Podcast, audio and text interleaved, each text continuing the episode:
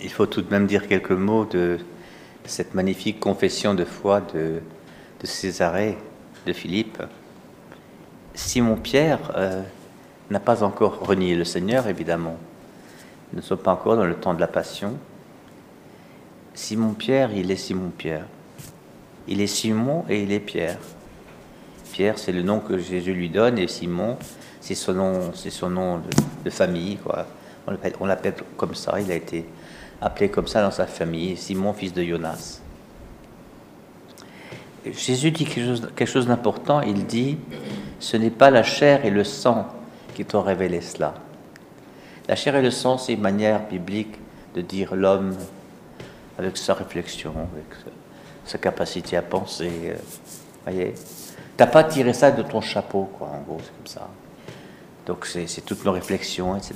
Voyez Donc ça veut dire qu'il a été inspiré. Ce n'est pas la chair et le sang qui t'ont révélé cela, mais mon Père qui est aux cieux. On est en Matthieu. Hein. en Matthieu, on a un, notre Père magnifique, qui est la, trame, la, trame la plus importante du Notre Père que l'Église a gardée. Et puis il a pris ton Père dans le secret, puis il y a tout ça. Comme Jésus a énormément parlé de son Père. Et sans doute que Pierre a vu vivre Jésus dans cette intimité, dans cette unité avec son Père. Euh, voilà.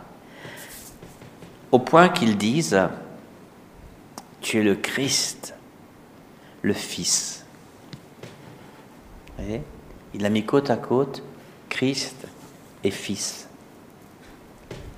Et c'est très important de mettre ensemble Christ et Fils. Parce qu'il n'y a que le Fils qui peut être Christ. Christ, ça veut dire celui qui a reçu l'onction, ça veut dire aussi, euh, dans l'attente du peuple, celui qui doit venir accomplir toutes choses, hein, le Christ. Il a reçu l'onction pour être l'accomplissement de toutes les promesses de la loi et des prophètes. Hein.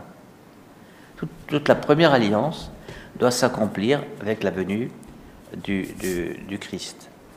Mais il met à côté du Christ le Fils du Dieu vivant.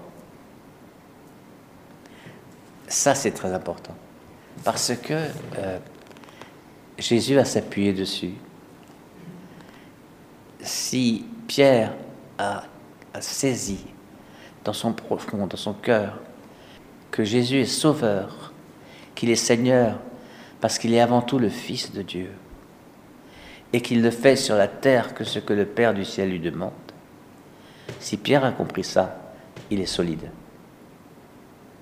Et alors il lui dit, euh, ce n'est pas la chair et le sang, c'est mon Père qui est aux cieux qui te l'a révélé. Et il déclare, tu es Pierre. Et là c'est bien écrit euh, dans le grec Petros. Il lui donne comme prénom, comme nom nouveau. Il nous donnera un nom nouveau. C'est une mission nouvelle, une identité nouvelle. Euh, tu es Petros. Et après il dit, et sur cette pierre, Petra, je bâtirai mon église. Qu'est-ce que ça veut dire? Ça veut dire que c'est pas sur juste la personne de Pierre que l'église repose. Ça veut dire que l'église repose sur la même matière que Pierre. Tu es le roc, et roc sera, sera ton nom, mais sur la pierre, sur la matière pierre, qui compose ce roc, je bâtirai mon église. Petra. C'est de la pierre, voyez Petros, c'est le, prénom, Pierre. Et puis, sur des fondations de pierre, comme celle dont tu es faite, eh bien, je bâtirai mon église. Et là, ça, ça nous concerne les uns et les autres. Parce que cette pierre dont est faite Pierre, cette pierre, regardez comme elle est à la fois friable, et solide. Elle est friable. Dans le même chapitre 16, si vous avez le courage d'aller un peu plus loin, vous allez entendre Pierre se faire traiter de Satan. Passe derrière moi, Satan. Parce que Jésus a fait sa première annonce de la passion, et Pierre a dit, ah non, assurément, cela ne t'arrivera pas. Et Jésus lui dit, Satan, passe derrière moi. il remet Pierre à sa place, voyez. Pierre dit aussi, euh, mais où tu iras, j'irai. Pour toi, je donnerai ma vie. Pour moi, tu donnerais ta vie. Eh bien, le coq n'aura pas chanté un chat avant que tu m'aies renié trois fois. Eh bien, tout cela, Pierre l'a fait. C'est quelqu'un de, très fragile et de très solide. Sa solidité, c'est son attachement à Jésus. Rappelez-vous, en Jean 21, tu sais bien que j'ai de l'amitié pour toi. Tu sais bien que je suis attaché à toi. Il n'ose pas dire, tu sais bien que je t'aime. Il dit, tu sais bien que je suis attaché à toi. Voilà.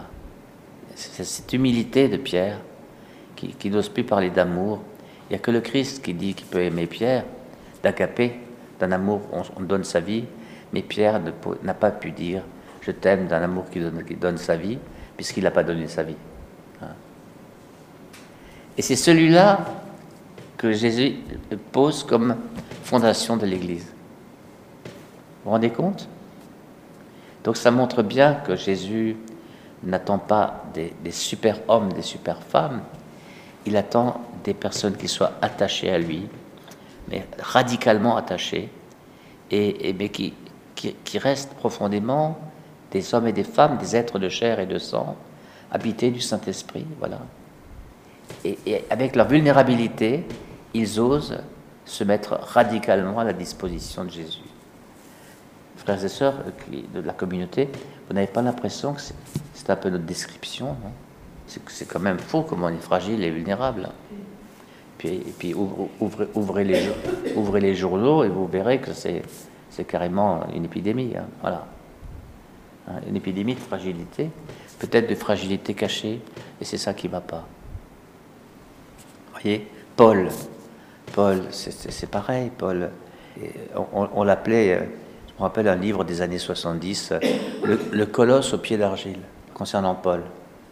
Voilà, à cause de sa fragilité, et au point qu'il dit, Paul, il a fait plusieurs expériences difficiles, mais il dit, c'est quand je suis faible que je suis fort. Voilà.